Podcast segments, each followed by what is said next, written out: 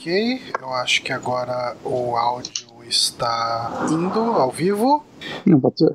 Neste momento, que é uma quinta-feira, dia 4 de outubro de 2018, 21 horas em ponto, Repita. 21 horas e 0 minutos.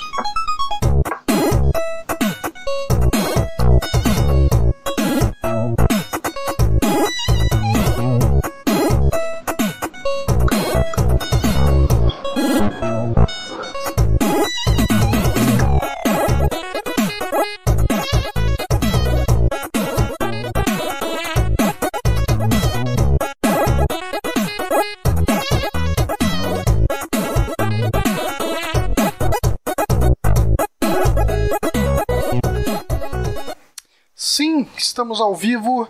Eh, esse é mais um saque aqui no Super Amigos. Eu sou Johnny Santos. Hoje estou aqui com o Guilherme Bonatti. É, graças a Deus, não sendo mais o host, porque eu não aguentava mais, é muito chato. E só eu, porque tem que estar sempre morto. Sempre morto. Sempre morto. Sempre. Pois é, né? Eu tive alguma. Tive uma ausência aí não planejada. Duas hérnias de disco, né? Na verdade, É não, se, não se fala disso no passado. Acho que quando você tem ela, ela fica com você até você operar. Hum. E acho que mesmo que você opere e depois volta. Eu vi umas histórias bem tristes. Aliás, o lance da, da de disco é, é uma coisa que, que pega muita gente, né? Muita gente tem, cara. Sim. Você tem que meio que cuidar agora o resto da vida, né? Basicamente. É, cara, essencialmente é isso. Eu. ah, É tipo uma gastrite. Você tem isso daí agora, o resto da sua vida você curou ela, mas você, você peidou errado, ela voltou. Uhum, Tem que cuidar pra sempre. tipo isso. Uhum.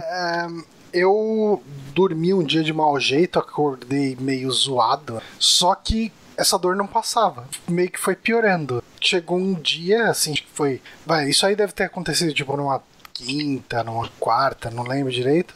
Aí quando chegou na quinta da outra semana, eu não conseguia levantar. Caralho. É, eu comecei a sentir muita dor, muita dor. E eu fiquei durante, assim, coisa de quase uma semana. Se eu levantava ou sentava, né? Se eu ficava em pé ou sentado, eu sentia uma dor insuportável. Meu Deus, cara. É, teve um dia, um dos dias eu fui levantar para ir no banheiro, eu pisei no chão, deitei na cama e comecei a gritar de dor. Porque, tipo, foi insuportável. Insuportável. Falam que é horrível, é horrível. O, o meu padrinho, ele teve isso. Eu lembro uma vez eu fui pra, pra Franca, onde ele morava, e ele tava literalmente engatinhando pra ir pros lugares, que era a única forma que ele conseguia se locomover.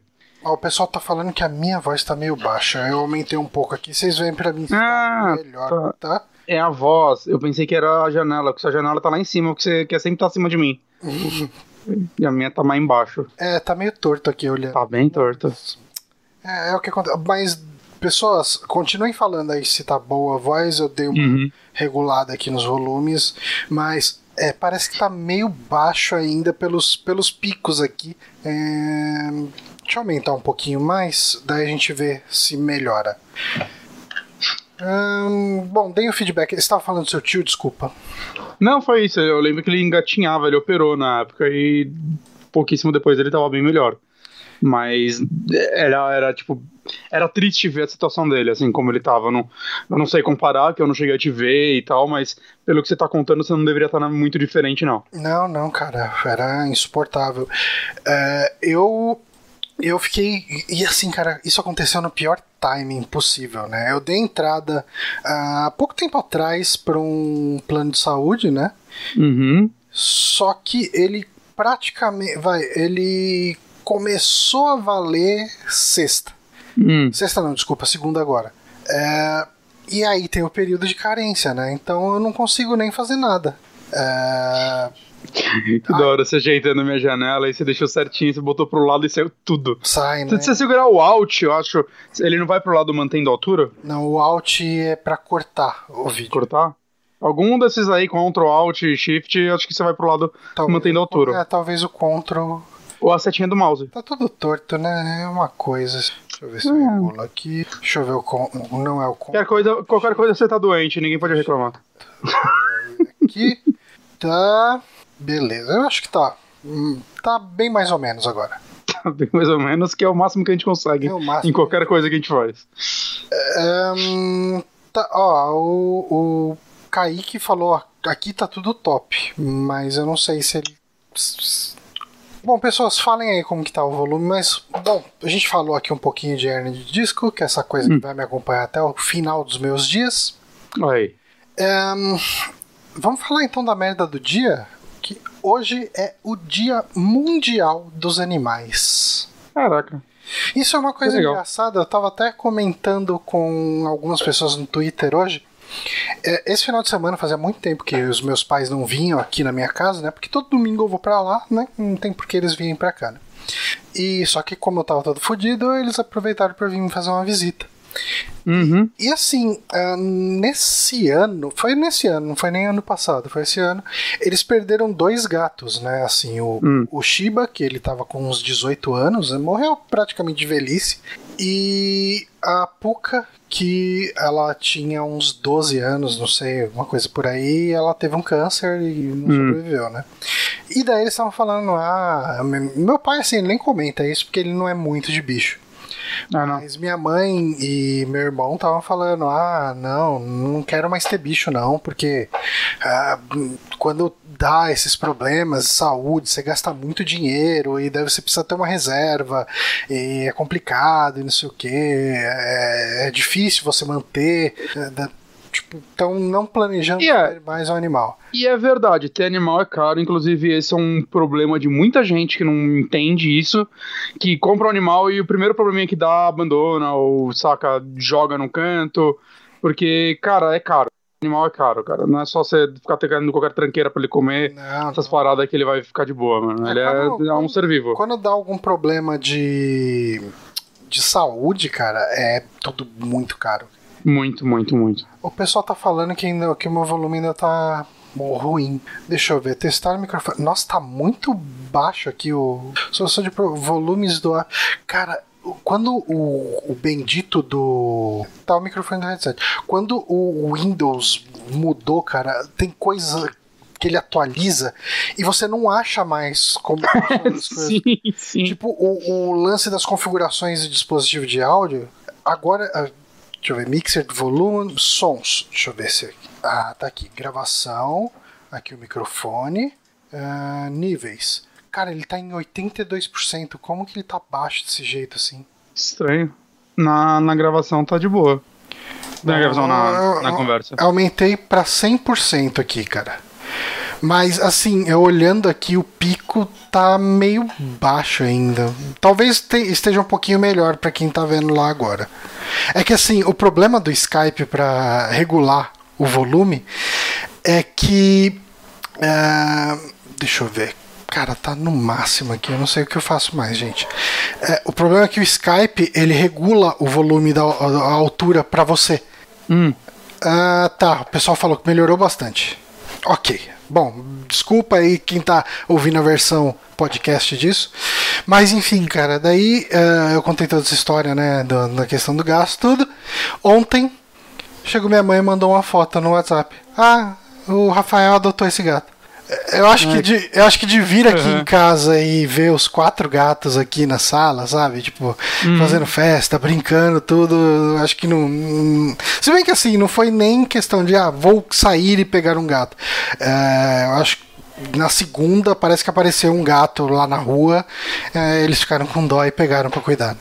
Então, é, mas eu acho que isso acontece sim, porque, tipo, depois que meu cachorro morreu, a gente ficou uns dois, três anos sem animais aqui em casa. E aí um dia eu fui lá na casa do amigo meu lá no Rio, né, lá em Piraí, e ele tinha os cachorros dele, né, era tipo um- é uma pousada e tal, então fica lá um monte de cachorro e uma delas tinha dado cria. E aí eu fiquei brincando com os filhotinhos, aí deu muita vontade de pegar um. Uhum. Aí eu não peguei dessa vez que eles já estavam todos vai pra dar. Mas depois, quando ele deu outra cria, sei lá, um, um ano e pouco depois, ele já me avisou, eu fui lá e busquei a Zelda. É, Você Tá, pega... A Zelda veio de Piraí, então. Aham. É carioquinha. Rapaz. Uhum. Rapaz, mas qu- quanto tempo você leva pra chegar lá? Ah, uma, umas quatro horas. Nossa, é rápido então. É, é antes do Rio, é, é uns cento e poucos quilômetros antes do Rio. Ah, Piraí tá. dá uns trezentos e poucos quilômetros, dá quatro horas que, sei lá, comparado e tal. Uhum. Dá mais ou menos isso. Não é tão, tão longe assim. Ah, saquei. Uhum. Gente, ah, então é isso. Falamos de bichinhos aqui. Vamos falar de indicações, que faz tempo que eu não indico nada aqui. Faz tempo. É, mas eu vou começar com a sua indicação. Já que Ah. você jogou Forza, que é, é o jogo que está na crista da onda da moçada. Crista da onda. Saiu essa semana, né? Pra... Saiu dia 2 de outubro pra quem é, não pagou a versão mais cara. Se você pegasse a versão mais cara, acho que você tá jogando desde sexta-feira.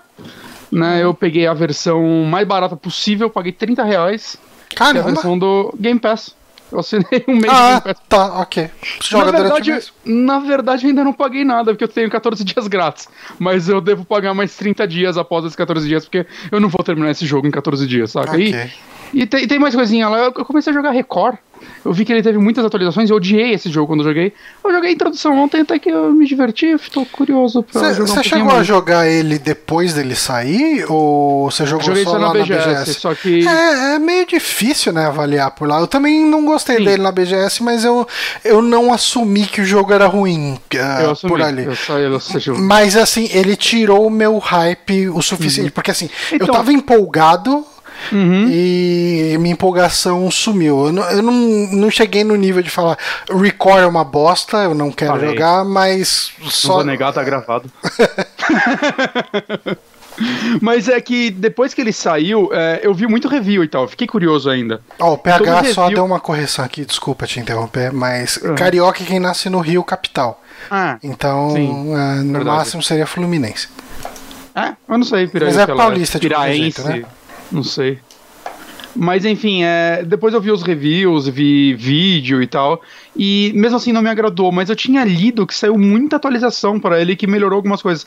Eu não sei se eu vi essas melhorias ainda, eu não sei o quanto eu vou gostar dele. Eu joguei a introdução, tá ligado? Uhum. E eu gostei, tipo, do, do climinha do mundo, eu gostei da protagonista. Ele tem a merda da Microsoft que te obriga a jogar tudo dublado no PC se o seu Windows for em português, porque algum imbecil falou, esse é o caminho, é isso que as pessoas querem. É, com uma boa ideia, Uhum. né?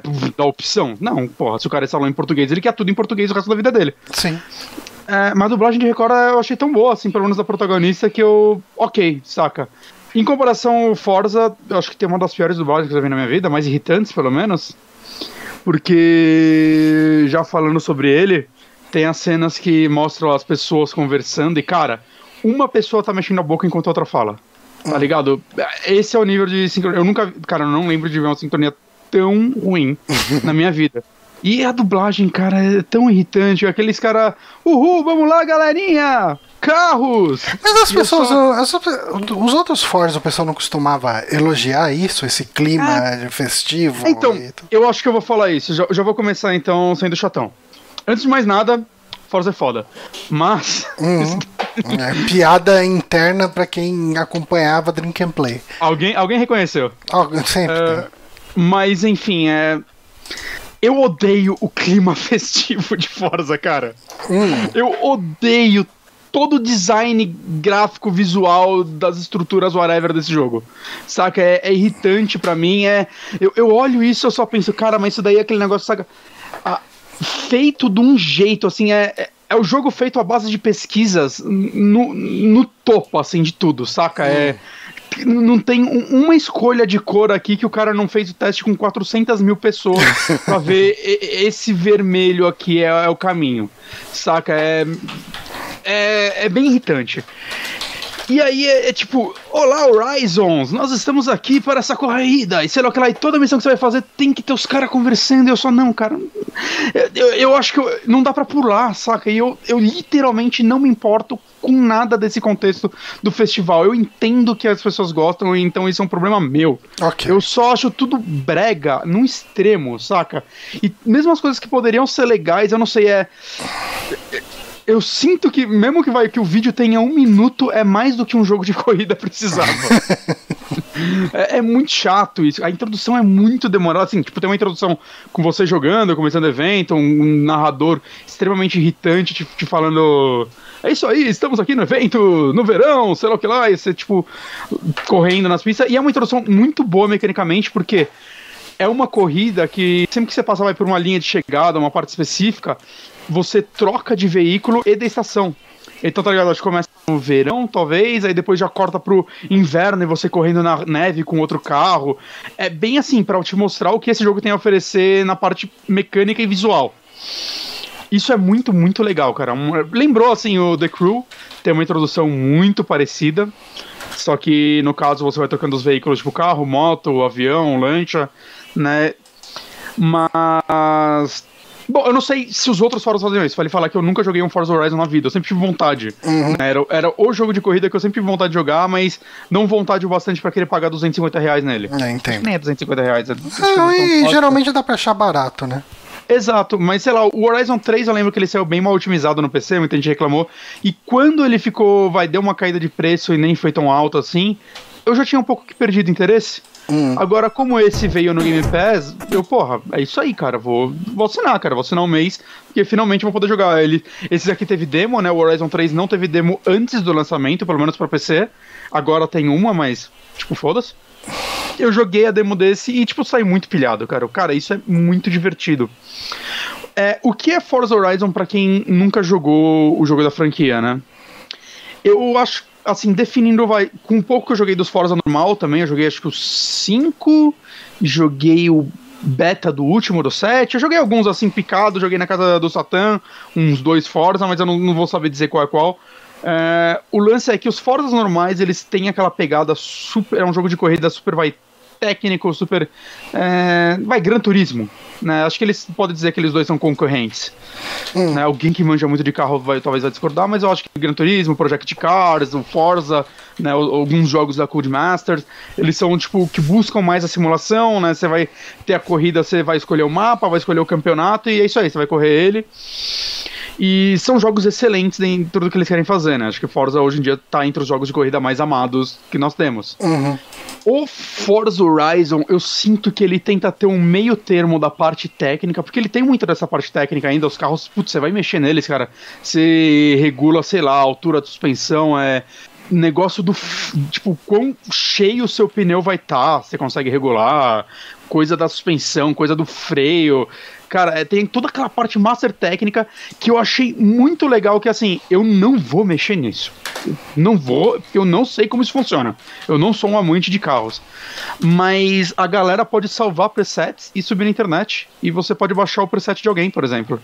E aí você, ah, eu não quero eu mexer nisso, mas ah, essa pessoa aqui tem esse preset, você vê mais ou menos, tipo, você fuça no negócio dele, vai lá, do, do João. Aí vai estar lá, tipo, ó, a velocidade dele aumentou tanto, sei lá o que lá tanto.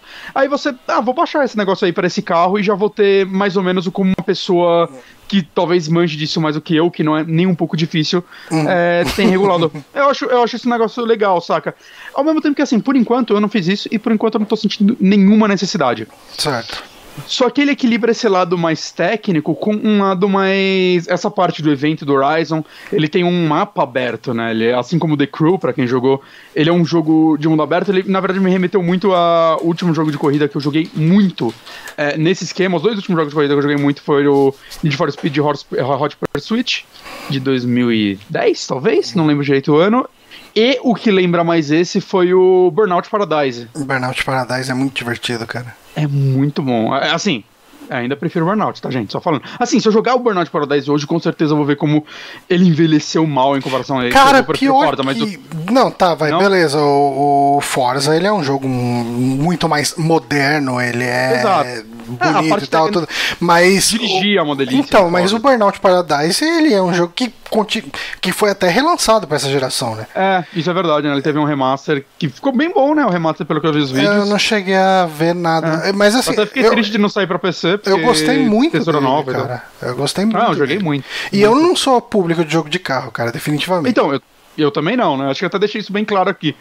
Porque, assim, o que mais me chamou a atenção no- no Horizon foi sempre, quando eu via as pessoas falando dele, eu via vídeos, é que ele não exigia tanto de você, saca? Ele, Uhum. ele é um jogo que tem muito um clima de festa. Tipo, você vai postar corrida contra um avião, tá ligado? É, e isso chama a atenção. Você, caralho, velho, que, que bizarro, né? Um, um nome como é Forza, né? Que sempre buscou o realismo, fazendo uma parada dessa. E, cara, eu acho que ele é muito divertido nesse ponto, porque ele te solta nesse mapa que é bem grande. E só falando um pouquinho do mapa, ele é na Inglaterra agora, esqueci qual é a cidade. Eu não lembro qual é a cidade. Eu tô, tô olhando. É, é- é English View. É. qual, é a capital? Não, não é Londres, tô Hum. muito louco. Mas. Não, não, o United Kingdom é a Inglaterra, né? Porque É Reino Unido. Reino Unido. Whatever. Ah, é em uma cidade aí desse rolê aí, uma cidade do interior. Enquanto quando eu olhava os vídeos do Horizon 3, né, que era na Austrália, parecia ser um mapa tão mais interessante, porque o mapa, quando eu comecei ele, você começa. As primeiras missões são todas num cantinho dele. Hum. É um mapa lindo. Saca? Assim, a parte técnica e artística desse jogo, para mim, é maravilhoso, saca? O jogo é muito, muito bonito. Uhum. E eu até tava falando, não, um amigo meu tava perguntando, oh, mas qual você acha mais bonito, esse ou o Forza 7, né? Porque ele também não tinha jogado nos dois, eu tinha, pelo menos, joguei o beta do 7. Eu falei que, para mim, a diferença, obviamente, só do, da minha batida de olho é que o Forza 7 vai. A parte técnica dos dois parece estar é, bem pau a pau, mas o Forza 7 são aquelas corridas nas pistas, padrões e tudo mais, enquanto o Horizon parece que, tipo, tem uma direção artística que busca não... Ele é ao mesmo tempo que ele é fotorrealista, ele não é, saca? Você vê, tipo, hum. é aquele negócio de, tipo, o verde ser muito mais verde que o verde de verdade, o, ah, okay. o a água ser muito mais azul. Ele busca uma direção artística, assim, que. É, são umas imagens é... com as cores mais saturadas, é uma coisa Exato. assim. Exato que para mim me agrada muito, cara. Eu acho que isso é, é lindo. Oh, né? O e... Francisco Carolina disse que o Burnout Paradise Remaster saiu para PC sim, mas só tem no Origin. Ah, é, saiu o Remaster. Quando ele tinha saído, eu tinha visto só no Play 4 e no, no Xbox. Eu não sabia que tinha saído pra, pra PC. Legal saber. Uhum. Hum, tá animo de jogar ele de novo. Mas, então. E isso é muito legal. E a parte do mundo aberto dele, cara, funciona muito bem, porque você vai correndo aí nesse mapa e tem todo o lance dos Drivatar, né, que são todos os seus amigos que já jogaram Forza na vida e não precisa ser esse, saca? Seu amigo que jogou Forza 5, é, ele vai baixar pro jogo, assim, ele meio que tenta pegar as características desse seu amigo e botar mais ou menos, né, sei lá, se amigo bate pra caralho, provavelmente o Drivatar dele vai bater mais do que o normal, saca? Coisa do tipo. E, cara, isso é muito legal, cara, que você vai correndo por essa pista, você nunca se sente sozinho, você vai vendo os fantasmas dos seus amigos, aí se alguém tem, tá online, você vai ver literalmente a pessoa aí jogando com você, né? Eu já cruzei com o Pablo na parada, gente ia jogar online agora há pouco e eu não consegui. E, e cara, isso eu não sei, é, é bem legal, assim, que você ele vai te passando vários tipos de corrida diferentes, e aí conforme você vai indo nela, você vai sei lá, eu tô perto daqui, não é simplesmente você entrar num menu e ir nesse, nesse campeonato, né? Uhum. Você vai indo de um em outro, entre eles vai tendo alguns objetivos, seja uns, uns mais bostinha, que é tipo, ah, destruiu umas placas, isso tinha até no Burnout. Só que aí você, ah, isso aqui é simples, até que você acha uma placa que tá em cima do outdoor, e aí é. você tem que começar a analisar o cenário para saber como você vai é, chegar ali. E por que você faz essas coisas? Porque você, a progressão do jogo, da história, é feita, vai, você ele sempre vai te entregando, ó, você precisa de tantos pontos do campeonato para progredir para a próxima área, né? No começo são a, a, as, o caralho, as estações do ano, né? Inverno, verão, que é a grande diferencial desse jogo para os outros, né? Ele tem as quatro estações do ano e o mapa muda completamente, não são pedaços do mapa cada um com essa estação. Você tá no verão, você vai estar tá lá no mapa, sei lá, mais bonitão e tudo mais, né? Mais claro sol. Aí você vai pro outono, todas as árvores vão estar tá meio estar tá caindo as folhas, né? amarelado, né? né? amarelado. Você vai pro inverno, cara, a, alguns lagos, eles vão estar tá congelados, então você vai conseguir passar por eles, saca? Ah, que da hora. Então é tipo modificação total, assim, no cenário, que é um negócio bem, bem interessante, né? Praticamente Como... um Legend of Zelda Arc of Seasons. Exatamente, plagiaram, cara. Plágio, plagiaram, plágio. plágio. Ridículo. Ridículo. Zero de 10. Hum.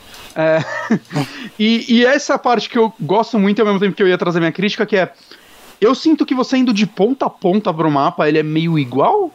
Hum. Saca, diferente do 3 que eu vi o mapa da Austrália, ele parece ser tão mais variado. Pelo fato da Austrália ser um país meio maluco, né? Onde cada pedaço dele é um clima diferente já, é, tem uma praia e um deserto um do lado do outro. E aqui não, é esses campos abertos de cidades, né? É muito bonito, mas eu senti que na parte de variedade é, é baixo, hum. né, variedade visual. O que não significa que que, tipo, o cenário não tem, vai, pontos específicos muito bonitos, né? Ele tem até, até pontos turísticos, assim como o nome Aranha, que você vai lá tirar fotos das partes turísticas, né? Se, se, você chegar lá, ele se aperta, vai ter uma animaçãozinha de sua pessoa fora do carro, olhando, e alguém narrando o que é aquilo, saca? É bem legal isso. E aí vem as modalidades, cara, que tem as básicas, saca? Campeonato em corridas em estrada, corridas mais fechadas em cidade, corridas de rally, né? E tem as partes mais loucura, que é a parte que eu mais gosto, cara. Tem uma tem uma parada que eu já completei, que são 10 corridas, eu, eu espero que libere mais, eu acho que vai, pelo texto que é, pelo texto que, que o jogo me entrega, que é é tipo uma galera que tá fazendo um filme e você vai trabalhar para eles fazendo Uhum. as cenas do filme, né? Sim, os no vídeo agora, exato. No vídeo agora que tá passando é a parte que você aposta meio corrida com o avião e é bem legal que o cara vai te falando: "Não, você corre, você é, relaxa, não tá acontecendo nada, mas na pós-produção a gente vai colocar umas explosões aí. O importante é você pegar aquela rampa, então você tem que fazer coisas específicas. Ele vai te passando missões desde que, sei lá, se chegar num ponto ou outro é causando destruição, ou então não destruindo em nada seu carro, ou então fazendo o maior número de manobras para se acumular X pontos e com isso você conseguir rankings maiores nisso, saca? É, é bem legal, cara, é bem diferente, assim, é é, dá um clima diferente, assim, de fora da corrida. Uhum. Né? Eu, eu esperava é, você parece maior. inserido num mundo mesmo. Né? Sim. O que eu senti falta nisso, que eu falei, putz, isso daí, pra mim fez falta, acho que seria muito legal, né? Seria se vai. Imagina se no final disso eles repassassem sua corrida com os efeitos colocados e você vendo exatamente seu percurso com as explosões acontecendo. Cara, eu acho que ia ser ah, tão legal. legal. Putz, eu, eu, pensei realmente que ia acontecer isso da primeira vez e não, não acontece, cara. Eu acho que. Eu sei que seria algo talvez caro de se fazer, mas não, não é como se fosse um jogo barato, né? De produção barata. É, orçamento rolou aí, mas. I, ia ser um extra, assim, não ia mudar em nada no seu gameplay, mas ia ser um negócio muito legal de, de se ver. Uhum. E o que eu gosto também, que eu ia te falar da progressão dele, que é o que me agrada muito, é que é, ele não exige que você seja um jogador muito fodão. Se você quiser jogar pra caralho, sabe? Você aumentar nível de dificuldade e tudo mais, você pode e você vai ser recompensado é, Geralmente ele vai ter aquele monte de auxílio, né? De curva, de frenagem, é, disso, um, um nível. Eu deixo tudo no médio, tá ligado? Eu jogo, tem a opção easy, a médio, a hard, profissional, os caralho. Eu boto na normal, que o que ele faz é. Ele tem um auxílio bem mínimo, saca? Não é. Não é que você nem consegue sair da pista, né? Mas ao mesmo tempo. Ele te dá uma ajudinha, saca? Pra uma pessoa que não é. não joga bem pra caralho, ele te dá uma ajudinha. A inteligência artificial vai estar no médio. É, os danos do seu carro vão ser só visuais. Você pode ligar o dano que vai realmente interferir na performance dele. Uhum. Vai estar ligado aquele negócio de você rebobinar a parada, que é um negócio que eu tenho uma opinião dividida, porque quando eu olho isso, quando alguém me fala, eu falo, que merda, saca? Desde que isso foi implementado no jogo de corrida, ao mesmo tempo, quando eu tenho, eu sempre uso, cara. E, e saca? Eu, isso eu é parte do problema, Bonatti. É, eu, eu, ao mesmo tempo, eu não, acho que eu não quero. É, então, e assim, ele tem a opção. Se você quiser desligar isso, você desliga. E você vai recompensado ganhando, ganhando multiplicador de pontos a mais, saca? É, Porque eu tô, eu, eu tô ganhando eu, assim, lá, 30% a mais. Eu sou muito ruim jogando jogo de corrida. E daí, o que, que eu tenho um pouco desse seu sentimento dividido. Porque eu tento correr sem usar. Aí hum. chega lá, eu, por por causa de um controle que precisa ser um pouco mais preciso, eu dou uma derrapada. Daí eu vou lá, volta. Aí eu vou lá, volta. E daí eu começo a voltar tanto que eu falo, puta, mas eu não tô jogando direito isso aqui, eu não tô fazendo a corrida. E daí eu acabo dropando o jogo em si por causa disso. Ah, então, eu tento usar bem mínimo, assim, só quando eu faço uma cagada muito foda. Tipo, várias corridas eu não pego primeiro, assim. Uhum. Várias, várias, porque eu. Ah, não, vale, eu quero. Eu quero ter alguma satisfação jogando isso, né? Pra quando eu ganhar, eu sentir que eu ganhei, não uhum. só que eu fiquei dando save state e load a cada pulo, tá ligado? Pra você fazer o pulo perfeito, né? Botando num emulador do Super Nintendo, assim. Mas eu não sei, é, ao mesmo tempo, sei lá, eu lembro quando eu jogava antes jogos de corrida, teve uma época que eu jogava muito mais, até o PlayStation 2, né? Jogava Need for Speed Underground, esses jogos tudo. É, cara, era bem frustrante quando você pegava aquelas corridas mais longas e na última curva você cagava tudo. Puta, é, é, é de foder, cara. E naquela época, cara, eu não trabalhava e tal, era beleza, eu, eu passava dias jogando o mesmo jogo e, e fazendo isso até eu conseguir a coisa perfeita. E com certeza, saca, eu era um jogador melhor do que hoje, eu tipo, tinha uma satisfação maior quando eu conseguia eu não quero ficar, saca, meses jogando Forza Horizon até conseguir primeiro em todas as corridas dessa forma. Eu uhum. não quero, saca? Então, legal, tenha isso. E legal que você pode desativar. E se você desativar, você vai ser recompensado com isso, com pontos extras. E essa é outra parada que eu gosto muito, porque, como eu disse, a progressão do jogo é por esses pontos. E não necessariamente você tem que ir bem pra caralho em todas as corridas para conseguir eles. Na verdade, tudo que você faz jogando, cara, sei lá, você deu uma derrapada, você vai ganhar um pouco desses pontos. É, você vai fazendo esses desafios de quebrar placa, você vai ganhando esses pontos. Qualquer posição que você ganha na corrida, alguns pontos você vai ganhar, então você não vai ficar exatamente travado. Quem quiser pegar primeiro em todas as corridas, cara, o jogo tá pra isso, saca? Aí você vai ganhar mais pontos e com isso você vai poder comprar mais comprar mais carros, saca? Você vai poder ter os carros mais legais, os mais caros, né? Ou, ou até ter todos, sei lá, dependendo de quanto você jogar. Eu, por exemplo, eu me vejo jogando esse eu me vejo jogando esse jogo até o fim. É um jogo de corrida que eu me vejo terminando ele. Hum. Que eu tô gostando muito. É, acho que dirigir esse jogo é uma, é uma delícia, assim, a jogabilidade dele. Mas, cara, eu, eu tô ok em só terminar ele com vários terceiro lugar e até algumas embaixo do terceiro. Eu tô completamente ok com isso, saca? E talvez nas corridas mais importantes eu me dedique mais, né? Ou na, nos estilos de corrida que eu goste mais. Mas, sei lá, cara, é. Sei lá, eu gosto de rally, eu reparei que eu gosto de rally, porque você pode fazer umas curvas mais cagadas e mesmo assim dá certo. Uhum. Então, nele, nesse tipo de corrida, eu me vejo me dedicando mais. Voltando e tentando. Agora, não sei, nas corridas que eu. Se eu ver que eu tô com muita dificuldade, cara, eu tô ok em só progredir na história e. Na história. Mas progredir no jogo até eu terminar ele. Mas uma dúvida que eu tô aqui. Pode. Por que, que você foi atrás desse Forza Horizon específico? Eu vi que você, assim, de repente, olhando você no Twitter, eu vi que você começou a ir atrás, perguntar quem, quem tava pegando, quem tinha jogado, não sei Então, o quê. porque- E chegou e pegou pra jogar. Porque, esse, assim, em primeiro lugar, porque esse eu consegui jogar demo, então eu pude finalmente sentir o gostinho Ah, de Forza ok. Horizon. E porque ele tá no Game Pass. Não, tá, Tá, tudo cara. bem. É que assim, você não assinaria o Game Pass se não fosse por ele. Não, assim, é, eu assinei os tempos grátis lá na época do State of Decay 2, um jogo horrível. É, não, eu não assinaria por ele. Não, eu não assinaria se não tivesse ele neste momento, saca? Mas eu olhei assim, é um jogo, cara.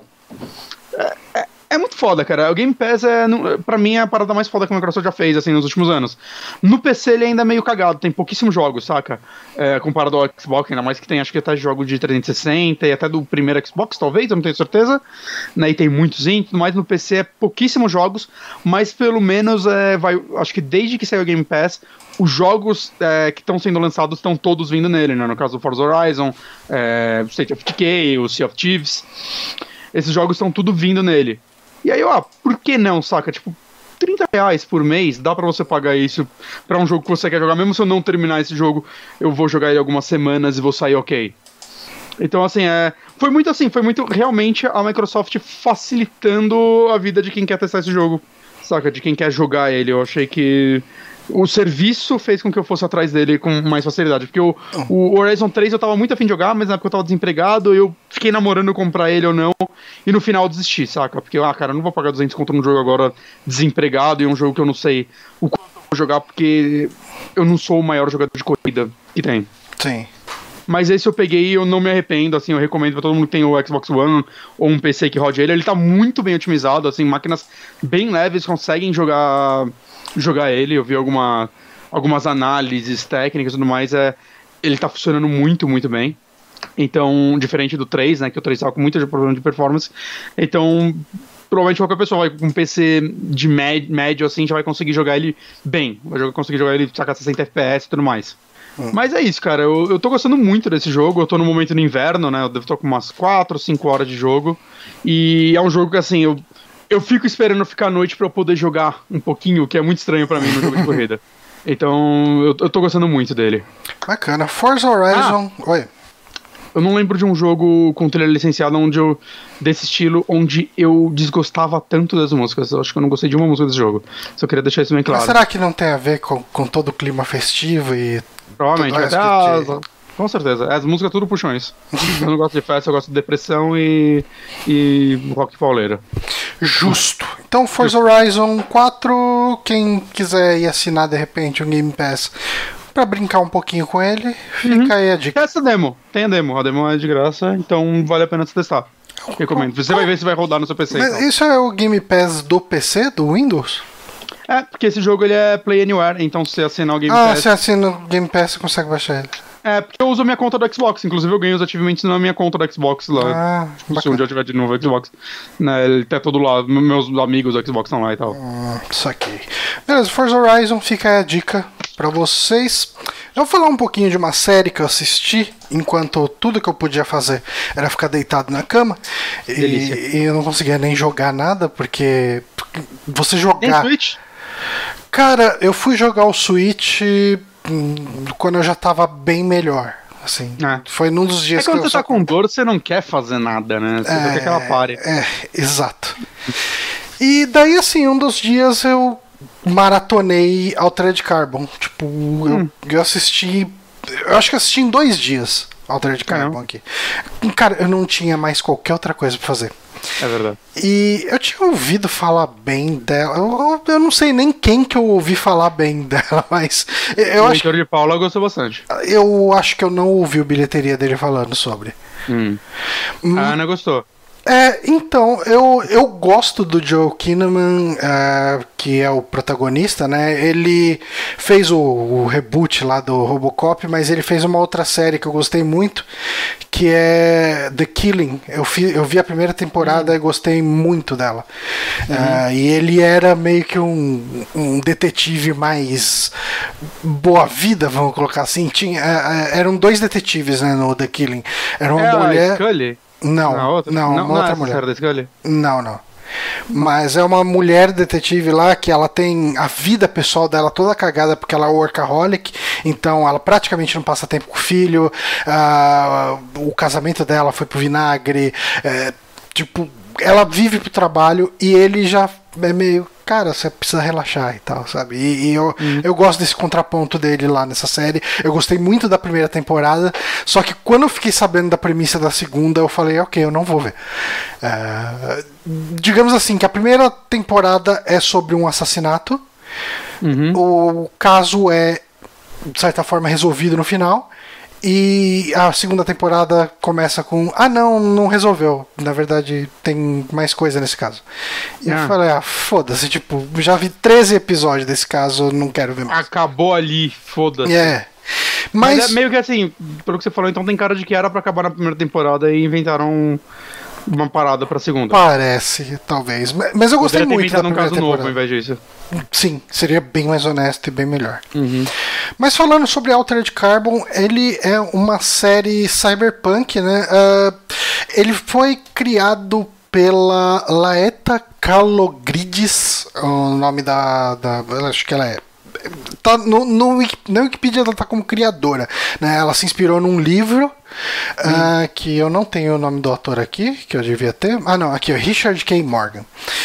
E eu fui ler um pouco sobre essa Laeta, né? Calogrides, e ela parece que é um big deal, assim. Ela fez bastante coisa, assim. Ela é roteirista daquele filme Ilha do Medo, do DiCaprio. Sei. Ela é uma das roteiristas daquele filme Alexandre, com o Colin Farrell, lá de 2004. Hum. Ah, ela trabalhou naquela série Birds of Prey, que é baseada no universo lá da DC, né? Em umas heroínas mulheres lá de Gotham. Ah, sei, sei. É, Nossa, dessa série. Mas ela foi, tipo, ela foi produtora executiva do Avatar lá do James Cameron. Ela, ela foi uma das grandes conciliadoras daquela greve de roteirista que teve em 2007, 2008. Ou 2006, 2007, eu não lembro quando foi. Mas parece que ela é uma, uma pessoa importante. E assim, a produção dessa série, ela é surpreendente, assim, para um, pra uma série de TV, né?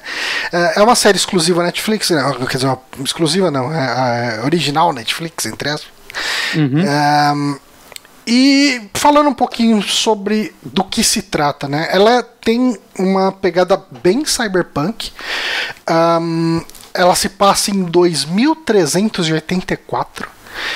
E Rolê. teve uma tecnologia alienígena que chegou na Terra de alguma forma e as pessoas conseguiram fazer uma engenharia reversa e implantaram isso no dia a dia. Não tem alienígenas na série, tá? Ah. Mas a tecnologia é alienígena. Zero de 10. É, Mas é, é uma tecnologia que permite que você grave, é, que você contenha, entre aspas, a sua vida numa espécie de um chip, numa espécie de um disco que fica na sua nuca. É, e você pode usar o seu corpo normal ou você pode comprar corpo, corpos sintéticos. Ah, inclusive, assim, se você tem uma doença, você consegue transferir essa sua consciência né, desse cartucho que fica na sua nuca para um corpo novo sem a doença. E isso fez com que as pessoas fossem virtualmente imortais. Né? Ah, a pessoa morre Quebrar o chip. se quebrar o chip, exato. Então, assim, Mas ele é resistente. quando tem um assassinato, ah, geralmente a pessoa vai lá e dá um tiro nesse negócio, sabe? Dá um tiro na Mas- nuca da pessoa pra explodir. Mas é difícil quebrar chip, então. Hum. Não é tipo, morou na praia, maresia, comeu o circuito tudo. cara. Não, não, não, não, isso não acontece. Ah, então beleza. Mas, cara, a, a trama ela gira em torno de um, um cara. Você esse o Joe Kinnaman, né? Ele faz um cara que tem inclusive um nome que pode chamar a atenção. Ele faz o Takeshi Kovacs.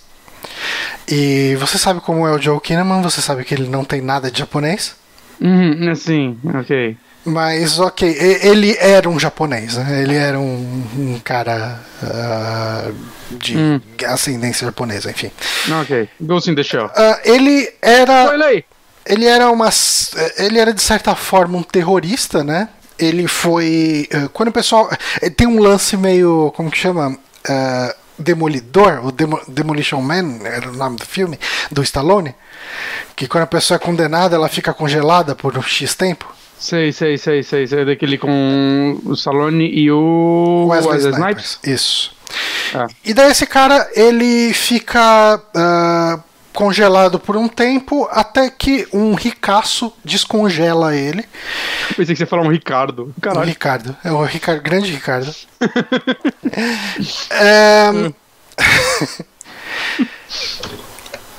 e daí, assim, esse ricaço uh, desperta ele e fala: seguinte, uh, eu fui assassinado.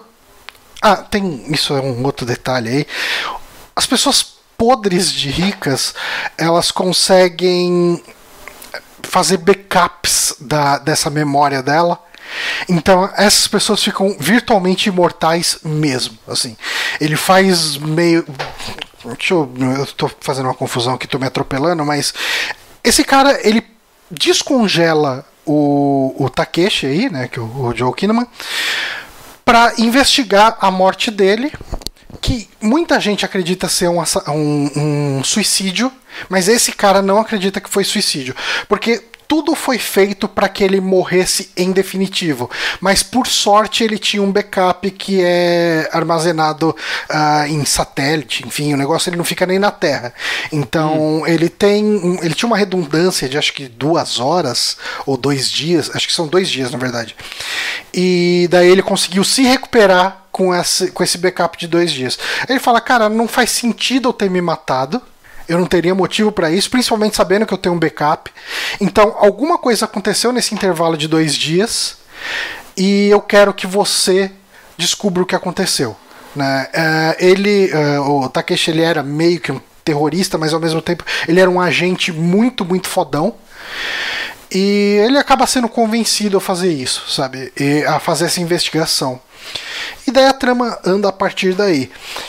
Um, eu gostei muito do começo até o meio da série, sabe? Uhum. É eu gostei muito da ambientação. Eu acho que ele, ele tem aquele lance daquele mundo cheio de pequenas regrinhas e, e, as regras são coesas e fazem funcionar esse mundo, sabe? E te instiga a saber como a sociedade uh, age nesse mundo, como funciona uhum. a polícia, uh, como que essas, essas pessoas que são uh, virtualmente imortais, elas são chamadas de meio que Matusaléns, né? Pela, pela pelas outras pessoas. Hum. E eles são vistos como uma casta superior por muita gente e outras pessoas são revoltadas com eles, porque eles mandam e desmandam em todo mundo. E, e assim, ele tem um pouco você jogou o Tecnobabylon, né? É, uhum. Lembra daquela cena do Tecnobabylon de do açougue de carne humana sintética? Sim. sim. E, ele tem coisas nesse nível, não exatamente isso, mas ele tem coisas nesse nível na excentricidade das pessoas ricas desse mundo, uhum. sabe? Tipo, então esse tipo de coisa é legal na série. Uhum. Eu não gostei muito dos momentos finais porque ela virou um lance tão uh, ação, ação, ação, ação e todo mundo é meio ninja e e, se, e perdeu muito da essência para mim, porque tava sendo legal descobrir aquele mundo, e eu acho que todo o lance da investigação, desse caso meio misterioso, de por que, que o cara morreu, quem teria coragem de matar esse cara sem saber que ele tem essa questão do backup? Será que esse lance dele ter esse backup desse intervalo não pode ser muito conveniente pro cara morrer nisso e ser uh, absolvido de alguma coisa errada que ele tenha feito, sabe? Tem um monte de teorias que vão se comprovando ou caindo ao longo da série, e isso funciona muito bem, sabe? Hum. E o problema para mim é justamente essa parte mais final da série que ela vira uma porradaria de ação, sabe? Sério? É, mas não estraga a série, sabe? É, é só um pouquinho decepcionante. Mas eu acho que todo o resto acaba fazendo valer. Uh, assistir a série. Tipo, eu não contra-recomendo ela de maneira nenhuma. Mas ela vai ter mais temporadas. Vai. Cara, uh, o caso desse, esse caso do assassinato e do que aconteceu, etc., ele é resolvido e ele tem uma conclusão legal. Até a próxima temporada, quando eles falaram que não resolveu. Ah, não, não era assim. É, cara, aí vai ser um. vai ser um merdeiro só. Mas. É, eu imagino, cara, eu gostei tanto do universo e eu acho que tem tanto potencial de ser explorado de outras formas, sabe? Uhum. Uh, a produção é muito boa, visualmente ele é muito bonito. Acho que é difícil a gente ter produção bem feita cyberpunk, né? Geralmente a gente tem umas coisas meio toscas, de baixo orçamento, muito no improviso e coisas que não convencem e tal. Eu acho que a gente tá meio que nessa nessas vésperas aí do Cyberpunk 2077, que uhum. é legal ter umas obras assim para te botar no hype, te inserir nesse tipo de contexto, sabe? Sim. É, Cyberpunk até no, é, é, que é, parece, é, parece não, com certeza é um estilo de filme de se fazer muito caro, né, cara? Então é, parece que não é todo mundo que tem a coragem de arriscar. Uhum. É assim, e, e aqui eu é, é, tirando esse final, né? Que ele tem momentos bons também no final, sabe? Justamente uhum. nessa coisa dos ricos excêntricos, sabe? Eles fazem um negócio, cara, que é, é, é, nauseante, assim, sabe? Tipo, uhum. o, o, pouco valor que os caras têm pela vida, de certa forma. Mas, mas pelo que você fala, não é que você não gosta do final, é que você gosta mais do resto? Exato. É que, assim. Chega uma hora para mim, para mim, né? É, que toda aquela ação tava me cansando, porque uh, não foi pela ação que eu comecei, que eu empolguei de ver essa série. Sabe? A, a, ação não foi o que me fisgou. E de repente a ação virou o protagonista dos momentos finais da série. Hum. É, o, o Arlisson comentou aqui no, no chat, né? Que ele achou muito final de novela, né? o final. E ele tem um pouco isso, ele tem muito disso, desse, dessa pegada de vamos resolver tudo, mas vamos resolver tudo com todos os personagens juntos, lutando juntos, sabe? E, tal. e uhum. você fala. Hum, meio preguiçoso, sabe? Mas. É. Mas assim, não é ruim, cara, não é ruim. E, e, eu acho que o começo, até um pouco depois da metade, ele é muito bom e, e, e, e num. Como se diz, num. Num tipo de temática que tem uma deficiência tão grande de obras legais e relevantes, eu gostei da minha experiência com o de Carbon, sabe? Eu recomendo, uhum. eu recomendo ah, mesmo. Eu tenho que assistir ela, é uma das séries que eu tô meio que dando uma enrolada. Você falou que a Ana assistiu, a Ana gostou? Ela gostou bastante. Hum. Eu, eu vi uns pedaços enquanto ela assistia, parecia ser bem interessante, mas ainda não peguei. É, cara, eu, eu até fiquei um pouquinho animado para tentar ler de novo o Neuromancer, né? Porque eu cheguei no último, sei lá, no último quarto do livro e dropei. Ah, você já tava bem longe. Eu, é... eu parei no primeiro quarto, acho. Ele umas 80 páginas, acho por aí. Ele. É, algumas pessoas talvez queiram me bater aqui, mas eu não gosto da escrita dele. Eu gosto do é universo, chato, né? eu gosto da temática. Eu não entendo o que tá acontecendo. Tem cenas que eu não entendo, tipo, só de cena de ação. É, é, exato. Tem uma cena exato. de ação que ela acaba, eu, mano, eu não sei o que aconteceu aqui. É. Eu não. E aí eu comecei a me questionar, será que essa tradução é uma bosta? Eu acho que não, cara, porque eu cheguei a, a tentar ler em, em inglês. inglês? Eu, é. eu, acho que, sei lá, cara, é, é, muita gente ama, né? O, é, como que é o nome do autor? Ai. Eu tô com o Philip K. Dick, mas não é. Não, não, Philip K. Dick. É o. Esse é o nome dele. É, William Gibson. Isso. É isso. Uhum. Eu acho que é isso. Uh, eu acho que ele se perde quando ele começa a escrever, ele começa a dar muito foco em coisa que não é importante para aquele momento da história. Eu e... lembro de uma cena que envolvia uma granada e eu não tava entendendo o que tava acontecendo com a granada, cara. Eu uma granada. Quão difícil é você escrever uma cena com uma granada. Aliás, rolou alguma notícia recentemente de que Neuromancer ia ter uma adaptação em série, uma coisa assim. É. é eu veria uma série de Neuromancer, porque eu ia enxergar o que tá acontecendo. É, ia ser mais fácil entender.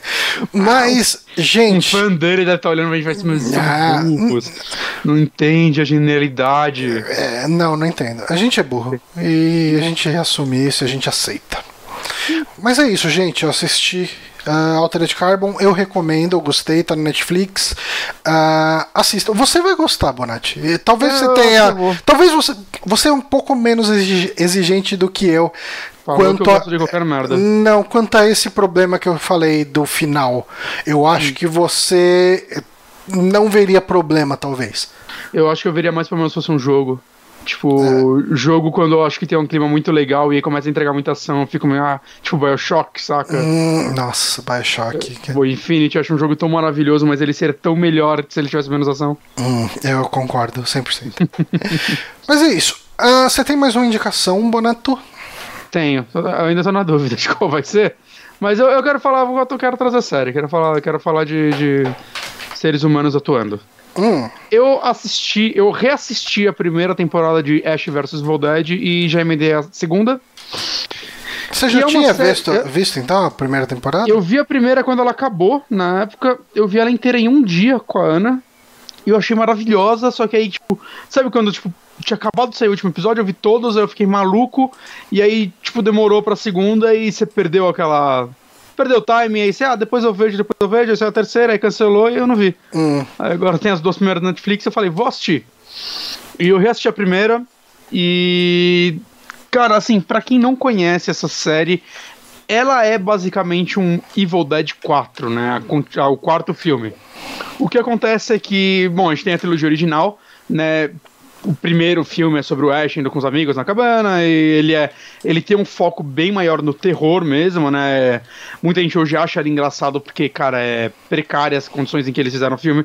Mas eu acho que é um filme que, se você olhar por cima dos efeitos especiais, ele tem uma história e um clima bem aterrorizante. E bem único, assim, acho que o, o tipo de demônio que o Sam Raimi faz é, é muito único, saca? É, esses demônios que são grotescos e ao mesmo tempo eles sei lá, ficam fazendo piadas para perturbar a mente das pessoas e tentando mexer no emocional e extremamente gore e violento. Eu, eu gosto muito do clima dele, né? É, tem muita relação também com Lovecraft, né? Principalmente o livro que traz os demônios, que é o, o Necronomicon, que vai sendo explorado nos outros filmes. O segundo filme, se eu não me engano, eles tinham perdido os direitos do primeiro filme e eles queriam fazer uma continuação, então o que acontece é que, tipo, os primeiros 10 minutos dele é tipo um remake corrido do primeiro filme, uhum. e aí ele continua de onde o primeiro acaba, né? A diferença é que no segundo filme só vai ele e a namorada, e não ele, a irmã, a namorada e mais um casal de amigos. É, pra contar esse remake inteiro aí. E, bom, pra quem nunca viu, no final do segundo filme, ele volta no tempo em eras medievais. E o terceiro filme é um filme de época, o que é uma loucura do caralho. Né? Os filmes foram ficando mais leves, né? O segundo filme, os três filmes são bem violentos, mas a cada filme foi crescendo a parte de humor dele. Né, o Bruce Campbell fala mesmo que é, até muito disso é porque ele foi aprendendo a atuar, porque no filme, primeiro filme ele falou que ele não sabia o que estava fazendo. Eu, e, cara, o que acontece é que desde então, cara, é, é uma franquia que os fãs pedem para voltar e nunca vai. Né? Teve o remake de 2013, eu acho, eu não tenho certeza de quando é o remake. Você e o Márcio gostaram bastante, né? Eu, não, eu acho maravilhoso. Eu acho que ele, ele. O remake, ele é muito ele é muito mais focado no primeiro filme. Ele tem, ele, ele é o primeiro filme com o melhor orçamento, saca? Uhum. Mas ainda respeitando muito, ele não tenta ter, ele não tem muitos efeitos digitais e coisas do tipo. Ele tenta limitar assim, é, a efeitos práticos o filme quase inteiro, que é uma parada que eu gosto muito e só que sendo bem mais aterrorizante, né? Deixando de lado o humor do segundo e terceiro. E em paralelo, o, pelo que eu vi, o Sam Raimi e o irmão dele, o Ivan Raimi, que faz os roteiros com ele, eles começaram a trabalhar já muitas vezes em continuações para a trilogia. E parece que eles tiveram a ideia de dois roteiros. que meio que eles não conseguiram trabalhar um deles como filme e aí eles conseguiram trazer para a série. E todo o lance dessa série é que ela se começa exatamente 30 anos depois do Army of Darkness, que é o terceiro filme. E nela a gente já tem um Bruce Campbell, né, um, um Ash Williams, velho, um, ainda trabalhando na mesma loja que ele trabalhava no final do terceiro, no final bom do terceiro filme, né? Porque o terceiro filme tem dois finais, né? E é bizarro porque não é um final extra DVD, em algumas partes do mundo, sei lá, passou um em outras outros. Eu vi a vida inteira o final que o Ash dá tudo certo, ele volta pros dias atuais, vai trabalhar na loja, aparece a bruxa, ele luta com a bruxa, os caralho. Uma vez eu tava vendo o filme, acho que na Record, e do nada passa o final que ele toma a poção, ele erra a dosagem da poção e ele acorda no mundo pós-apocalíptico, gritando, eu dormi demais e acaba. Saca? E é, então, é, o final que eu vi foi isso. Tipo, eu nem então, sabia que existia esse outro final bom. O final pessimista é o que o Sam Raimi queria e o otimista é que a produtora queria. Ele filmou os dois e eu não sei como funciona a distribuição dele. Caralho. Mas já passou os dois na TV, então, saca? Mas a série, obviamente, ela segue o final bom. Uma parada que eu gosto muito, muito, muito dela é que ele o Bruce Campbell, ele é o, o Bruce Campbell, o Ash Williams, né? Ele é o personagem extremamente canastrão que você vê no terceiro filme, né? No terceiro filme ele vira basicamente um super-herói uhum. naquele mundo medieval. E faz todo sentido porque ele chega em épocas medievais que tá todo mundo de escudo e espada com uma serra elétrica e uma shotgun. Saca? Então ele, quando ele atira em alguém, a pessoa pensa que ele tá fazendo magia. e ele se torna um cara extremamente. Ele vira o herói, né? Ali, ele tá. vira o herói. E todo o lance da série é que ele é muito escroto ainda, mas em paralelo, eu lembro que o Márcio falou que ele via, e eu concordo com ele, que ele via esse como uma possibilidade de fazer um novo jogo do Duke Nukem, que todo mundo tenta, é, todo mundo tenta, quando tentaram trazer o Duke Nukem de volta, tentaram manter o mesmo humor antigamente, de antes, e muita gente fala que, ah não, esse humor não funciona mais, tinham que mudar o personagem. Uhum. E eu acho que nessa série eles fizeram o que daria certo com o Duke Nukem, que seria o personagem é o mesmo, o mundo em volta dele não é mais. Não, é, realmente, é uma saída boa para abordar uhum. esse tipo de coisa. Você chega e faz piada de como é ridículo o, o humor do cara e etc. É, como ele. E, e, e isso por si só vira uma coisa engraçada, né? Sim, que ele vai fazer Se bem feito, obviamente. Anos 80 dele, sei lá, ser super machista e tentar chegar numa mulher e a mulher, mano, que porra é essa que esse velho tá fazendo, né? Uhum. Eventualmente, é, a série por humor acaba dando certas coisas, mas é, eu não sei, eles trabalham a personalidade do Bruce Campbell de tipo. Eu vou chamar ele de Bruce Campbell o resto do negócio. Ok. É, por exemplo, ele é levemente racista. Por quê? Ele, tipo, um dos personagens, né, o Pablo, ele é descendente de mexicano, né? E, cara, ele fica falando coisas de mexicano direto, cara, mas tipo. Sabe quando, aquele tiozão que não sabe que tá sendo racista? Não, a gente uhum. vai comemorar tomando uma, um morrito, como sua família faz. Ele é americano, tipo, caralho. Uns, eles brincam muito com o racismo dele, tipo, racismo moderado, né? Porque, tipo, ele ama o Pablo, eles viram, tipo, muito brother do da série. Só que tem muito esse lance dele, né? E é, é o cara que não sabe não ser racista e fica engraçado porque ele, a piada não é a piada racista do cara, é o cara ser um racista. Exato, exato, cara. E é tipo, e aquele, é aquele racista que, tipo, o, o personagem, tipo, não liga. Assim, que ele, ele não quer ser ofensivo, mas ele é sem querer. Uhum. E, e, direto, assim, tem, tem umas brincadeiras. Tipo, tem uma hora que ele vira, pô, ah, mano, o que a gente vai fazer, sei lá o que lá. Aí o ele, ele fala alguma coisa, tipo, também é com o Morrito, a piada. Ele uhum. vira. Ele, ah, a gente vai fazer aquele negócio que você gosta, ele, Morrito. Isso é racista, Pablo.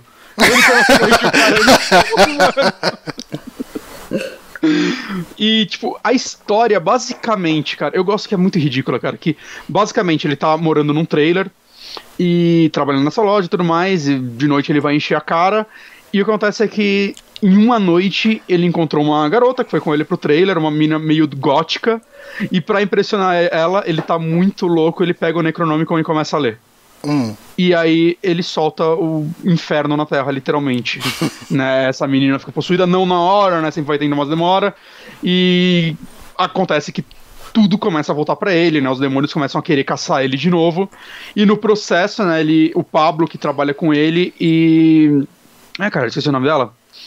A, a Kelly que tá lá. Eu nunca entendi se ela começou a trabalhar com eles ou não. Ela é uma amiga do Pablo, que tava lá na loja. Ok. Eu não lembro se ela ia trabalhar com ele ou não, isso daí é só no primeiro episódio mesmo, depois a loja nunca mais aparece. É, basicamente, eles acabam envolvidos, saca? Porque, bom, o Pablo vê acontecendo e começa a seguir ele porque eles são brothers, e ela porque, tipo, a família dela é uma das primeiras vítimas. E é legal que, tipo, a série, ela oscila, assim, tem momentos vai que ela coloca o pezinho assim de, ah, vamos deixar essa história um pouquinho mais séria, mas ela não, não se entrega. Não dura assim, muito tempo. Não se entrega muito ao drama, saca? Quando ela chega na família dela e, tipo, porra, dando spoilers do começo, saca? Ela tem que matar a família dela e rola aquela raiva da protagonista e aquela caralho, não que aconteceu. Mas, tipo, no próximo episódio ela já, ok, então a gente vai matar esses demônios que eles mataram a minha família, saca aí? Uhum. E some esse peso, é, é, a história segue. É, em paralelo a isso, a gente tem a. Caramba, qual é o nome da. A Xena. Eu esqueci o nome da atriz. Lucy Lawless. É esse o nome dela? Sim. A Xena é? Ah, é? Ixi, eu só. Porque eu tô aqui vendo o nome da personagem, porque eu esqueci o nome da personagem, porque eu sou muito burro. Eu terminei de ver anteontem e já esqueci o nome das pessoas. A personagem dela é Ruby. Que ela é meio que uma bruxa, demônio imortal, os caralho a quatro, que tá perseguindo o Ash há 30 anos, pelo menos. Ela quer chegar nele porque ela tá atrás do Necronomicon. Também. Porque a família dela era dona da cabana onde tudo aconteceu, tá ligado? E vai tendo esses paralelos, vai tendo eu não sei, a relação desses personagens. É aquela série muito focada nos personagens, né? A relação deles é muito legal, como ela vai se desenvolvendo. Inclusive da Ruby, ela é uma personagem que muda bastante no decorrer da série. É, eu gosto que ela é uma série que tenta, no máximo que dá, ter efeitos práticos. Uhum. Alguns momentos tem efeitos digitais e são as piores partes da série, assim. Tipo, no primeiro episódio tem uma cabeça que explode que é um 3Dzão safado, meu amigo. Uhum. Que é tipo, hum, vocês tinham que acabar esse episódio rápido, né? E uma coisa que eu gosto barra desgosto, gosto, mas é que tinha que ter tinha, tinham que ter feito mais é a edição. Acho que Evil Dead ficou muito conhecido por causa da edição dele, né? A edição do Sam Raimi que ele usa em outros filmes também e que virou influência para caras como Edgar Wright. Que é aqueles cortes muito rápidos para mostrar alguma ação mundana. Sim. Né? que, sei lá, nos filmes antigos mostra o Ash colocando a serra elétrica na mão e, e colocando a shotgun nas costas, e é isso aí, vamos caçar os demônios. O Edgar Wright mudou pra um cara esperando um trem com várias cortes. E essa série, em alguns episódios, tem isso. Você vê que. Vai, era aquelas séries que o primeiro e último episódio de toda a temporada você vê que tem um orçamento maior, eles são maiores, né? Os episódios, em média, tem 40, 20 e poucos minutos. Só que o primeiro e o último costuma ter de 37 a 40 e poucos minutos. Eles okay. são maiores. Né? E você vê que neles tem um orçamento maior, porque neles a edição é pau a pau com os filmes. Enquanto nos outros acontece, ah, uma vez no episódio, você nem repara, você até esquece que tem isso. E por que eu, eu acho ruim não ter isso? Porque eu acho que isso ia ser um diferencial muito grande da série se ele. Se, ele, se ela fosse focada nessa edição, eu imagino que deve ser muito difícil fazer esse tipo de edição. Uhum. Mas é tão legal e as vezes que tem é, é tão legal como eles brincam com essa evolução até do humor, saca? Vai mostrando ele botando a serra elétrica na, na mão, colocando a shotgun e um corte rápido ele passando uma pomada na mão e esfregando na nuca. Assim. Por quê? Pra mostrar que ele tá velho. Tá velho. Isso é muito legal, velho. É, eu gosto muito de. Quando faz... E aquele negócio que é tão rápido que você tem que voltar a cena se você quer ver tudo direito, porque você não tá reparando. É tipo, sua mente tá registrando tudo que tá acontecendo, mas parece que você não. Se eu tiver que explicar, reexplicar essa cena pra você, eu não vou saber explicar ela assim que ela aconteceu, porque foi muito rápido. Uhum. E eu, eu acho que funciona muito bem. É, outra parada que eu gosto muito dessa série, cara, é um negócio que eu reparo, é. Diferente da The Killing, é uma série que anda, cara. Ela anda. Assim, um negócio que eu. Ah, primeira temporada apresenta Ruby que tá perseguindo o Ash. Ah, ok, então é isso, né? Vai ser as temporadas, vai ser sempre ela atrás dele. Ah, perdi ele. É, não, não, não, não. Eles rapidamente se encontram, saca? O final da primeira temporada, cara, é meio. Eu, ok, a série acabou aqui então, né? E, mas acabou aqui no sentido final pessimista do Evil Dead 3, sabe? É um negócio muito. Ok, acabou aqui. Se, se, a série tivesse acabado ali, ia funcionar tão bem quanto o final do Evil Dead 3. E não, aí a próxima temporada, cara, é outra parada continuando daquilo. Né? E, cara, é. E, eu não... Fechou em três temporadas? Então, ela foi cancelada depois da terceira. Eu não vi a terceira ainda, eu não sei se deixarem aberta ou se eles conseguiriam pelo menos dar um final pra Uhum. ela, mas eu já tô tão triste em saber que, puta, cara, essa vai durar tão pouco, saca, essa, essa história, porque é um grupo tão legal, cara. Todos os personagens são tão carismáticos, saca? O, o Pablo, ele é um cara meio. Ele, ele tem um tio xamã, né? E ele começa a, sei lá, ajudar o Ash por causa disso, né? Tipo, por causa da relação já com a magia que a família dele tem. A Kelly, ela já é uma personagem bem, bem mais comum, bem mais. Aquela pessoa que tá muito brava, saca? Pelo que aconteceu com ela, e ela já era bem foda-se no no negócio, então ela vira uma matadora de demônios muito melhor do que o Pablo, por exemplo. Né? E vai tendo toda essa relação, e a Ruby com o lance dela ser uma demônia do caralho, louca pra porra, e tipo, você vai descobrindo depois os problemas que ela tem, o porquê realmente ela trai atrás do Necronomicon, né? Tem todos essas- esses detalhes, e o Ash, cara, é o que você espera do Ash. Uhum. Saca? Eventualmente eles entregam umas coisas mostrando. O Bruce Campbell falou que o que o Ash se tornou é uma. É um sobrevivente culpado, saca? E às vezes a série entrega isso, né? Só dando um, um detalhezinho pra que mostra isso. Na segunda temporada, ele volta pra cidade natal dele. E é muito, muito legal, cara, porque mostra o que aconteceu após os filmes, saca? Mostra que ele é uma pessoa que ele foi basicamente expulso da cidade, porque ninguém acredita na história dele. Hum. Ele. E, tipo, ele é muito bravo com isso, porque só ele sabe o que aconteceu. E, e é óbvio, né? Com quem vai acreditar que tinham demônios naquela casa? e, cara, eu acho que isso é muito legal, esses detalhes que ela vai entregando, né? Os demônios são também muito legais, eles são. São bem baseados realmente nos do filme, então é muita maquiagem mesmo. É... Eu não sei, cara, eles. Eles se movimentam. Eu não sei como explicar isso sem mostrar, mas os demônios de Evil Dead, desde o primeiro, eles se movimentam de uma forma estranha.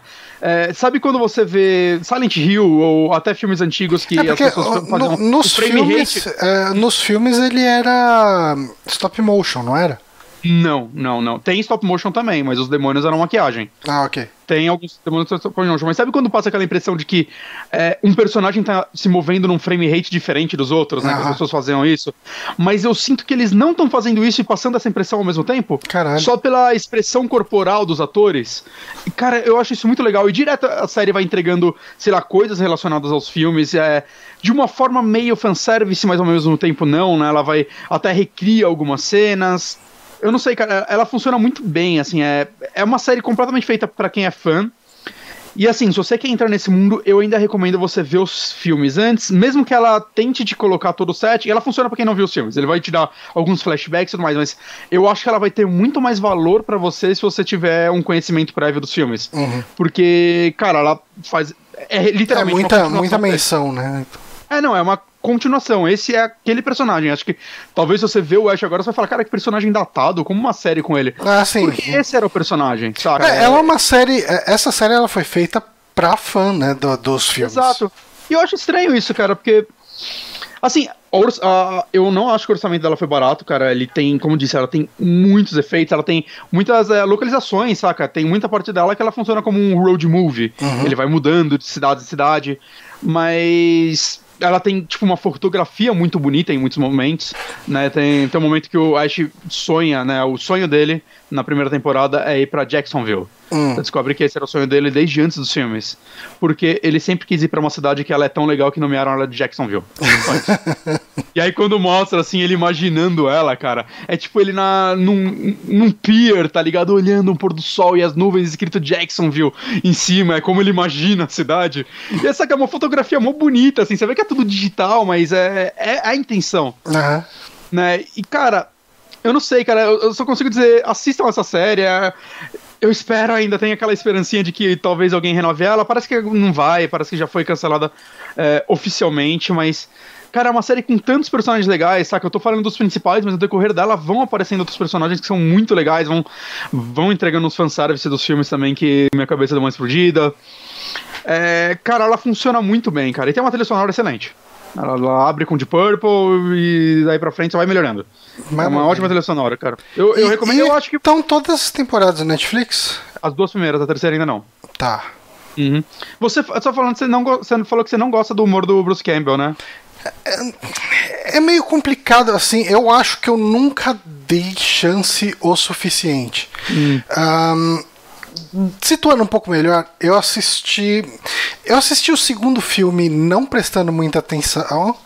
E eu assisti o terceiro algumas vezes. E eu achava engraçado. E, mas eu achava engraçado naquele. Sabe aquele lance que você chega e fala: Caramba, isso é muito engraçado, vou rever. E daí você revê e você fala: Hum. Sei. É, Eu- eu não sei, era tão mais engraçado na minha memória, sabe? Tipo. Eu não gostava do terceiro filme e eu fui começando a gostar com o passar do tempo, quando eu fui aceitando mais que, ah, não, essa série agora é comédia. uhum. Mas, assim, eu, eu acho que nessa série ele tá também por ter evoluído, eu acho que talvez, sei lá, por, por ele estar mais velho, eu acho que o humor dele tá bem melhor, assim, é. Ele. Eu acho que o, o que ferrou a carreira do Bruce Campbell, não que ele tenha uma fa- carreira falida, né? Ele faz filme direto, mas. É, é uma constante que os fãs falam. Se ele tivesse entrado pra comédia ao invés de tentar fazer ação, drama, ele teria tido uma carreira muito mais respeitada. Hum. Porque eu acho que ele é aquele comediante físico, saca? Tipo Kramer. Ah, sim, sim, Alguns momentos é ele lembra muito Jim. Carrey. Então, se você olhar o segundo filme, cara, eu acho que o segundo filme é um negócio bem impressionante e a série faz isso em uns dois Não, episódios. a, a briga dele com a mão, né? No segundo filme. E o segundo filme é bem impressionante que, assim, se olhar bem, cara, acho que 70% do filme é só ele aí naquela casa. Aham. Não tem outro ator junto. É, é ele atuando sozinho o filme quase inteiro. Saca? Eventualmente aparece um personagem, um demônio, mas, cara, é quase inteiro ele E- atuando e- sozinho. E é bem isso que você falou, ele lembra muito o humor do Jim Carrey, né? Aquela Sim, coisa as física, caretas. as caretas e tudo. E eu acho que a série, sei lá, eu acho que ele é um ator melhor hoje. Tanto que eu tava vendo uma entrevista com ele falando quando ele foi chamado pra fazer Fargo, né? Que ele tava mal. Que ele tava mal ali, caralho, ele foi fazer um dos presidentes dos Estados Unidos que aparece lá, porque ele falou, porra, eu adorava imitar esse presidente, meus filhos racham o bico e tal. Mas aí me chamaram pra fazer ele no Fargo. Ele, pô, mas Fargo é uma série que ganha M, cara. Se eu for interpretar ele como eu faço, vamos, tipo, os fãs desse. Acho que é o Nixon. Vão querer me matar e vai ser uma merda, saca? Uhum. E, e ele teve que fazer o presidente lá de forma séria e tal. É que Né, então, Fargo assim, cê- também. Fargo é. Não é sério, né? Cara, Eu não vi ainda, mas você, é uma- vai, você vai amar Fargo, cara. Eu assisti É, pouco. Eu assisti, tipo, dois episódios. Mas, assim, o- é, é uma série. O vocalista da minha banda ama, ele vive me falando pra assistir. Cara, é uma série pra você. É uma- mesmo? Sim, cara, você vai amar. Caralho, vou, ver. Vou ver assim que eu acabar a segunda temporada de Preacher. Decidi. Mas, mas é isso, cara. É série muito boa e assim como Dirk Gently e várias outras que eu amo, morre cedo Cancelado. porque nada que eu amo pode viver.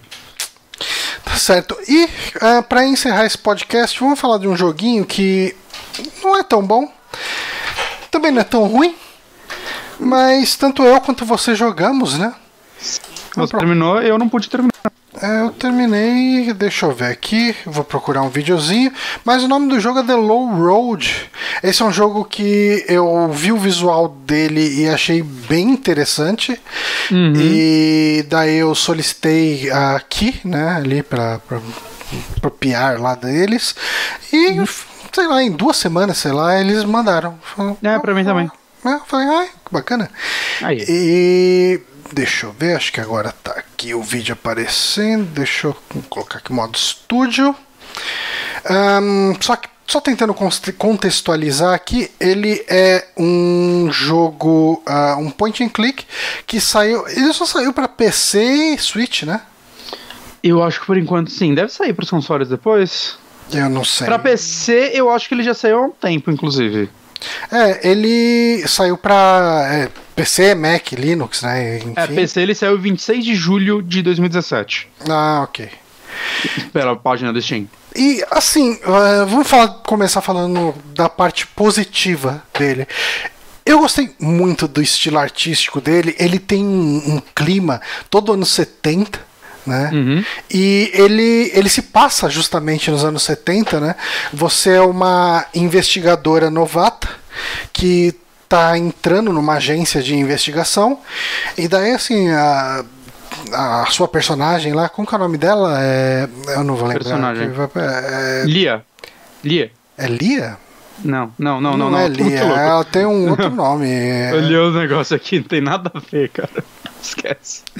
Tô tentando achar o nome dela. Deixa eu, eu tô esperando aqui, tô- tá aparecendo o vídeo aqui, só que daí tá o Turning falando e ela não tá falando nada por duas horas e daí, bom, enfim, você joga com essa menina, ela tem vontade de virar uma espiã e ela, enfim, ela entra nessa agência e esperando que ela vai para campo fazer investigações, o lance todo James Bond. É Numi o nome dela.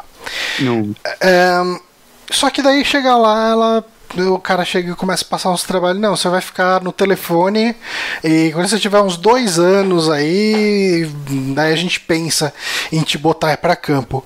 E uhum. uh, durante o jogo inteiro você está essencialmente investigando um caso que uh, um cientista que trabalhava no ramo de automóveis, uh, de desenvolvimento né, de, de carros, de pesquisa né, de carros, de combustíveis, etc.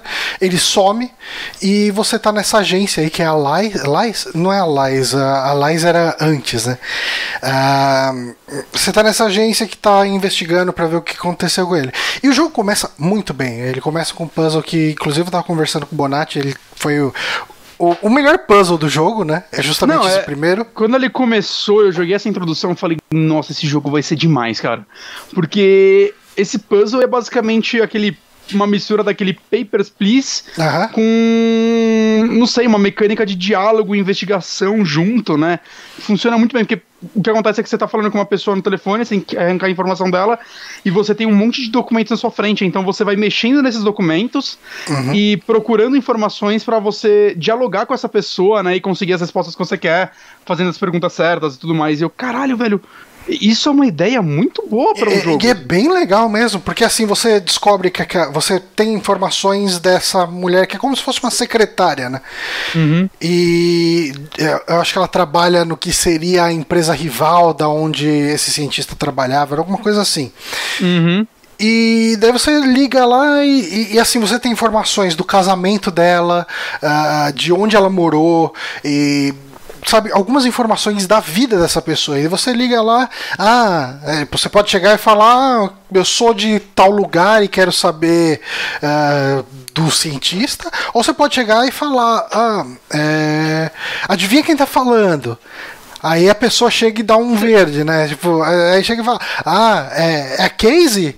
Sim, claro que sou eu, né? A sua, sua como se diz, a é, roommate, né? Ex-colega de quarto. E daí você entra nesse personagem do colega de quarto e vai pegando nos documentos uh, coisas que fazem referência quando essa mulher morava com essa colega de quarto para você se passar por ela e extrair as informações. E Outro caminho, de forma positiva? Sim. Ah, é, eu pensei que não dava, porque ela se ligou que não era eu uma hora e. Não, eu consegui até o fim ah, falando que, que era. Assim. E, e foi bem bacana, cara, assim, é, é, esse primeiro puzzle. E depois desse primeiro puzzle, o jogo vai ladeira abaixo, cara. é, é pra quem tá vendo aí, eu vi, quer dizer, acho que já passou, né, na verdade, porque eu tô vendo no YouTube agora. Um, mas estava passando justamente quando a gente estava comentando como que é o, o a uhum. interface lá, meio Papers, Please, que nem se falou. Mas, cara, eh, os diálogos, eu, eu, acho. Cara, eu não conseguia me interessar pelo que as pessoas estavam conversando. Uhum. Não, é... eu, eu, tinha. Nossa, eu não sei, cara. É, sei lá, se o primeiro personagem que eu comecei a conversar já depois dela, de, dessa parte aí, eu já caralho, velho, tem. Pra que tanto diálogo, saca? Era muito diálogo inútil. E, e é, é, é, essa... No começo você já tinha entendido a relação dos dois, e aí ele te dá mais mil opções de diálogo e saca. Você vai querer clicar em todas porque você espera que vai acontecer alguma coisa e não acontece, é só tipo, Não. É um é, monte de diálogo. É, então, esse é o problema aí, dele. Eles podem fazer. Ele é muito linear para um point and click. Porque, assim, é um puzzle por vez que resolve, né? É um puzzle por vez e você praticamente não tem como resolver aquele puzzle de outra forma. Uh, Porque assim que acontece. Uh, eu, eu, acho que dá para dividir os, os adventures em dois tipos de desafios. Uh, os desafios mais focados em diálogo, que você vai conversar com pessoas para descobrir coisas, para ir conversar com uma outra pessoa e a partir daquelas informações que você obteve, você vai obter mais informação com essa segunda pessoa e, e as coisas andam vão progredindo dessa forma. E puzzles de inventário, né? Você pega um item e daí você vai usar esse item em um outro lugar para pegar um um outro item, aí você vai combinar com um outro item, e, e isso vai fazer você, tipo, passar por algum desafio, a, a atravessar alguma porta, abrir uma janela, alguma coisa assim. Os diálogos desse jogo, eles não levam a praticamente lugar nenhum. Uhum. E os puzzles, ele te dá uns puzzles assim, ó, você tem esse item para você Cara, você. O inventário dele tem um limite de 5 itens ali. E eu nunca cheguei numa situação onde eu tinha 5 itens no meu inventário. Sabe? Você sempre. limite, eu nem reparei. É, não, assim, eu falo do ponto de vista de interface. Uhum. É, é, olhando a interface, tô, é, ele tem lá uns, uns cinco quadradinhos ali, onde cabe em cada quadradinho cabe um item. Cara, você, eu acho que no máximo você tinha três itens por vez e você não tinha motivo para usar o item incorreto. Não, sabe? E teve um item que, sei lá, que você pega no começo do jogo, que aí você já usa ele no começo do jogo e depois ele continua no seu inventário, você tá na terceira fase, aí você usou ele de novo, uhum. e sei lá, até a sexta, quando eu tava, acho que eu não usei mais. E assim, usando no sentido, uma hora você troca de personagem e esse personagem tá milagrosamente com esse item. Saca? E, é. tipo, cara, vocês não conseguiram pensar numa coisa para substituir esse Por... item nessa, nesse puzzle, saca? É. ele pegar um outro item nessa área, vocês não conseguiram pensar em outra parada para isso. Exato, eu sei exatamente. Eles transportaram o item tá pra você fazer a mesma coisa de novo. É, cara, eu fiquei meio triste, sabe? Porque eu gostei muito do estilo visual do jogo. É, eu acho que a premissa dele é legal, do lance da, da agência de espionagem, e, e você tem a história do passado do seu chefe, por que, que seu chefe é do jeito que ele é, ele é um cara inseguro, ele tem umas coisas legais ali e tal. É, é semi-legal isso. É, é, é, é uma ideia legal, mal feita é, é uma ideia legal no jogo errado, eu acho. É. Eu acho que se todo jogo tivesse. Vai, é, é óbvio que vai ser uma piada quando você descobrir o passado dele. Mas eu não sei, cara. É, parece que tá mal encaixado, parece que tá encaixado num. Saca, num jogo que não tava dialogando com esse tipo de humor. Uhum. E. E, e cara, que... outra coisa, o humor desse jogo quase nunca funcionava para mim, cara. Pra mim também não. É, eu via que ele estava tentando fazer uma piada com a coisa e olhava e falava, hum, não, não, tipo, isso não tem graça, isso é só bobo, sabe? Uh, ele termina com um cliffhanger para um segundo episódio.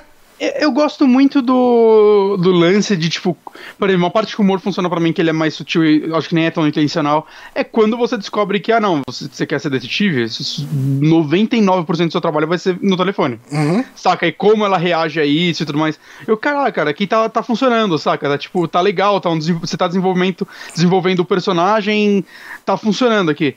Aí depois eu não sei, cara, toda a forma como você vai desenrolar essas coisas e como o seu personagem começa cada vez mais parecer uma, só uma menina mimada, saca? Não, eu quero ir pro campo, quero é, ir pro campo. cara, parece que é. Assim, olha, é seu e... primeiro dia de trabalho, Pô, cala a boca e ca... mexe no telefone. É, você pega pra. Vai, vamos colocar aí a, diferença. E se eu não no telefone, o jogo inteiro ia ser o jogo mais legal. Com certeza. Ia ser, só, ia ser só aquele puzzle mais legal que fizeram. Aí não, tem os puzzles de pickpocket, você tem que entrar no bolso das pessoas pra tirar item. Nossa, ah, cara. E, e que funciona de um jeito medonho no no Switch, cara. Não, é, Porque a jogabilidade ele... no Switch é uma merda. Cara, e assim, eles poderiam ter habilitado a touchscreen. Não habilitaram. Tipo. Não, assim, toda a jogabilidade no Switch eu achei uma merda, cara. Porque beleza, você anda com o analógico esquerdo, esperado. É, para você interagir com as coisas, não é como outros point and click eles fazem, alguns colocam uma, sei lá, um cursor na tela. É, meio que vai, o que tá perto de você, você consegue fazer brilhar para selecionar. Saca? Você vai ter um. Sei lá, vai ficar com um contorno em volta do item que você pode uhum. selecionar. Mas só o que tá perto de você e só quando você posiciona em direção a ele. Então o que acontece é que você vai andar, ficar andando e vai ficar batendo no seu analógico direito até aparecer alguma coisa para você interagir. É...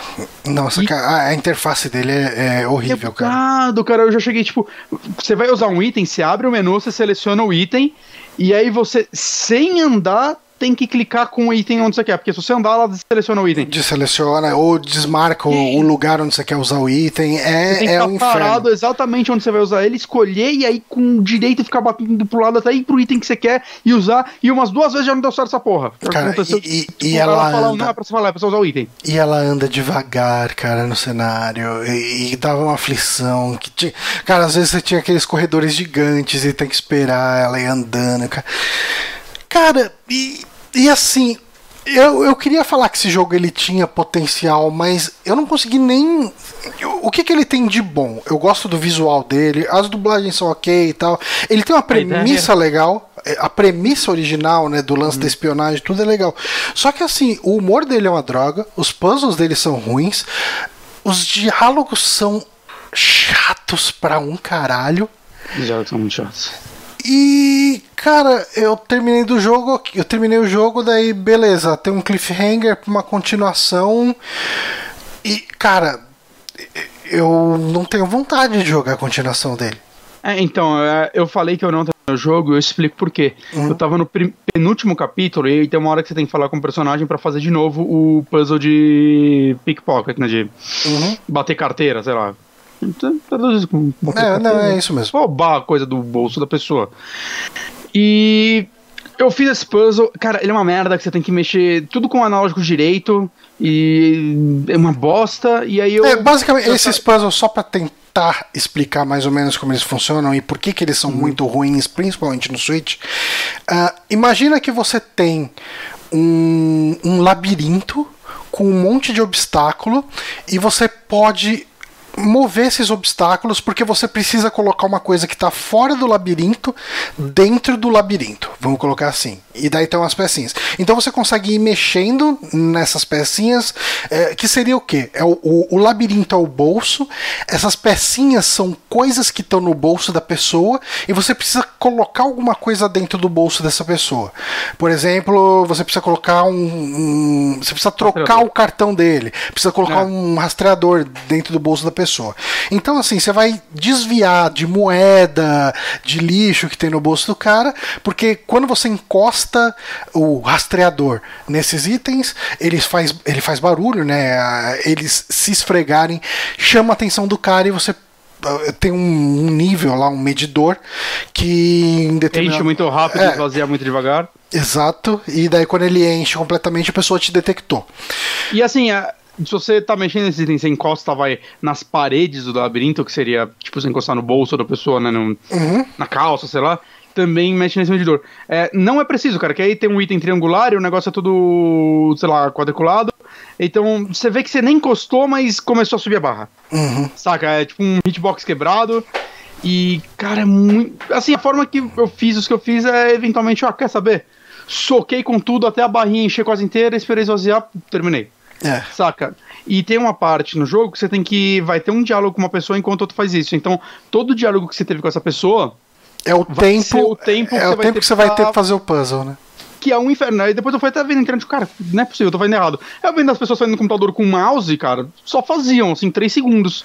E eu me fudendo com o analógico. Uhum. Aí, beleza, aí eu, ah, cara, quer saber? Eu vou fazer amanhã. Já era tipo uma e meia da manhã. Eu, cara, não vou ficar quebrando a cabeça aqui nesse jogo quase não fazer merda. Aí no outro dia eu fui fazer, eu fui falar com o cara. E aí começou a dar o zoom pra gente conversar. E ficou dando zoom. Agora eu é saio do isso. jogo e volto, acontece isso, eu não consigo mais falar com ele. Trava. Eu mandei e-mail pro desenvolvedor falando, gente, pelo amor de Deus, eu começo a falar, eles, mano, nunca vi isso na minha vida. É, Começa de novo. tá bom. Saca, assim, eu chegaria nessa parte do perto do final agora, tipo, em uma hora, eu acho. Eu conseguiria chegar. É, acho que no máximo. Mas... Porque eu vou Porque cortar assim, diálogo, você pode pular todos os diálogos. É. Cara, eu não vou fazer isso, saca? Não, se fosse um jogo melhor, eu faria. Não... E, e assim, beleza, cara. Eu tive um bug que, cara, claramente eu tive que fazer um monte de coisa específica pra isso acontecer. Uhum. Saca? Porque entre um save e outro, eu mexi em algumas coisas, sei lá, cara. E eu saí e voltei do jogo de novo. Cara, deve, deve ter sido, sabe, aquela sequência de merda que, tipo, os caras não vão arrumar porque não tem nem como debugar isso. Uhum. Mas.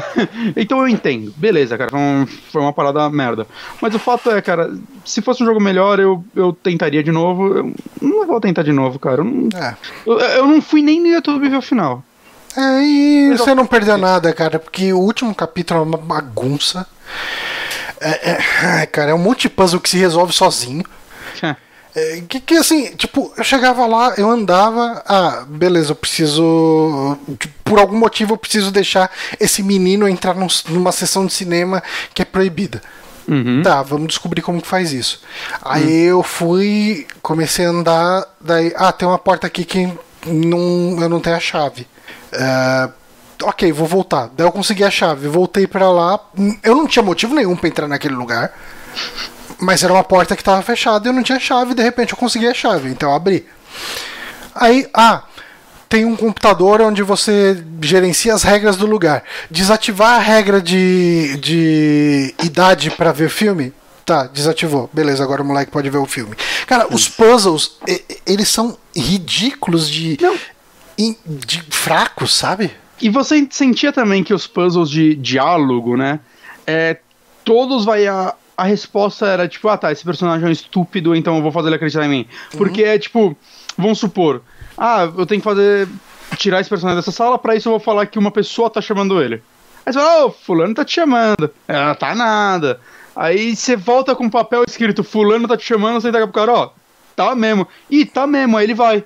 Saca, tipo, é... mano. Não, cara, é, ele é um jogo. Eu acho que. Eu, eu tinha desgostado sabe... menos dele até esse podcast, eu tô começando a desgostar mais. Você sabe qual que é o problema desse jogo? É, eu acho que se eu fizesse um point and click, ele ficaria nessa qualidade. Porque eu tenho muita vontade de um dia fazer o meu jogo, o meu point and click. Bem mas, eu não tenho a criatividade para se fazer um puzzle genial, como são os puzzles que tem nos Adventures da LucasArts, da Sierra, sabe? Coisas que, que, você olha e fala que genial. Porque é mas... é tudo tão mundano. Mas sabe o que eu acho, Johnny? Eu acho que tem dois tipos de puzzles nesse sentido. Tem os puzzles que são LucasArts, que é genial ao mesmo tempo que é difícil pra caralho, você vai ficar dando voltas. E tem aquele jogo sei lá, como por exemplo alguns puzzles do Blackwell, que eles não são difíceis, mas quando você conclui ele, você tá satisfeito com a lógica é, dele. Sim. Saca, ele, você se sente bem, você se sente até mais inteligente por ter feito aquele puzzle, mesmo que no final não tenha sido tão difícil, porque uhum. a estrutura dele funcionou, é... Caralho, quase morri aqui. Uhum. A estrutura dele funcionou, é conversou talvez com a história ou com o ambiente em que ele tá inserido. Saca, é e esse jogo acho que não faz nenhum desses dois. Os puzzles são muito simples e muito tipo. Eu não sei, você tá tentando não, entregar uma piada o, com esse puzzle? É, é, é, é, o que eu falei, cara. A pior coisa disso não é nem que os puzzles são fáceis. Você não ligaria, os puzzles, não do jogo ser fácil. É, Beleza, o, os puzzles, assim, os puzzles do, do Anna Valid, eles são fáceis. Uh, eles não são melhor dizendo, eles não são difíceis. Mas é o que você falou do Blacko. Eles são recompensadores de certa forma. Porque quando você chega e resolve aquilo, porra, que legal, sabe? Ah, uhum. putz, então para isso que servia isso e tal. Esse aqui, os puzzles se resolvem sozinhos. Assim, tipo, você tem dois itens no seu inventário. Você tenta usar um, ah, não é, você usa o outro, acabou. Tá resolvido o puzzle. Não, é, é o lance, tipo literalmente, mesmo se você não entender a lógica do puzzle, é tão pouca coisa para você interagir que, cara, na tentativa e erro você vai resolver rapidão. Ah, vixi, e, e você tem muito pouco, muita pouca margem para errar. Uhum. Mas enfim, cara, esse é The Low Road. Uh, decepcionante. Decepcionante. Decepcionante porque ele é justamente o que eu tinha falado, né? Ele tem uma temática legal, ele tem uma premissa legal. Tem uma introdução fantástica. Ele tem uma introdução muito legal, um puzzle bem legal, um dos melhores puzzles que eu já vi. Uhum. Assim, é mesmo, Adventure. Cara, Cara, é, é, a evolução no Papers, Please esse puzzle, cara. Sim. Se o jogo inteiro fosse isso, ia ser um jogo tão da hora, velho. Imagina você resolvendo várias histórias, cada capítulo uma história. Puta uhum. que pariu, cara. Vamos roubar a, esse puzzle e fazer A arte dele é linda. Bonita. Eu acho que uhum. lembra muito o. Lembra uma versão de baixo orçamento do Broken Age. Sim. Pra mim. É, mas porra, que Broken Age, acho que só a arte dele custou 3 uh, Low Road. Sim. mas infelizmente. E a trilha sonora é boa. Okay, a trilha sonora é legal, é legal. Tem uns momentos que são meio, que é meio bizarro, mas é, como ela tem essa pegada de anos 70, eu acho que funciona uhum. muito bem. Sim, sim. É, Cara, é isso, assim, é um ó, que... se, se sair um segundo capítulo, eu não sei se vai sair um segundo capítulo, porque quando termina o jogo vem um negócio ah, em memória do nosso CEO que faleceu em 2015. Uh. Tipo, então eu não sei. Ah, mas ele, mas 2015 o jogo saiu em 2017. Mas cara. de repente os caras pegaram para terminar. Final em aberto. De repente hum, os caras pegaram para terminar é, o. De repente o esse cara, cara, chegou com a ideia do primeiro puzzle, morreu e o galera não sabe mais o que fazer. se pá. Mas assim, se, uh, se sair o segundo capítulo, eu ler um review dele e falarem que ele é bom, eu jogaria. Uhum. Mas assim, eu não joga, eu não compraria ele às cegas. Não, nem pau. Assim, se falassem que ele era bom, também não pegaria. Se falassem que ele é tudo que você esperava do primeiro, eu dou uma chance. Ok. Saca? Ele teria que ser mais do que bom. Mas é isso, então galera, esse foi mais um saque. Queria agradecer a todo mundo que acompanhou aí no chat. Agradecer uhum. também ao pessoal que baixa aí o podcast, escuta. Pessoal, cara, às vezes a gente fica naquelas, né? Fala, porra, acho que ninguém nem baixa no site, né? O pessoal só espera chegar no feed, não sei o que. Cara, é um dia que eu esqueço de, de ligar a opção para ser baixável. Alguém manda mensagem lá no, no site, né? Ah, pô, não tô conseguindo baixar. Eu falo, putz, esqueci, né? Eu olhei lá, uhum. oh, obrigado por avisar e tal. Fala então o pessoal ainda acessa o site. Carminho, né? né, Johnny? Ah, quem dera. Deixa eu ver se alguém vai chamar. não, cara, mas assim... é, é, legal saber que, que o pessoal sim, acompanha, sim, o pessoal tá sempre baixando, o pessoal tá sempre acompanhando. Obrigado a todo mundo, então. A gente uhum. vai ficar por aqui e até a semana que vem. Parou!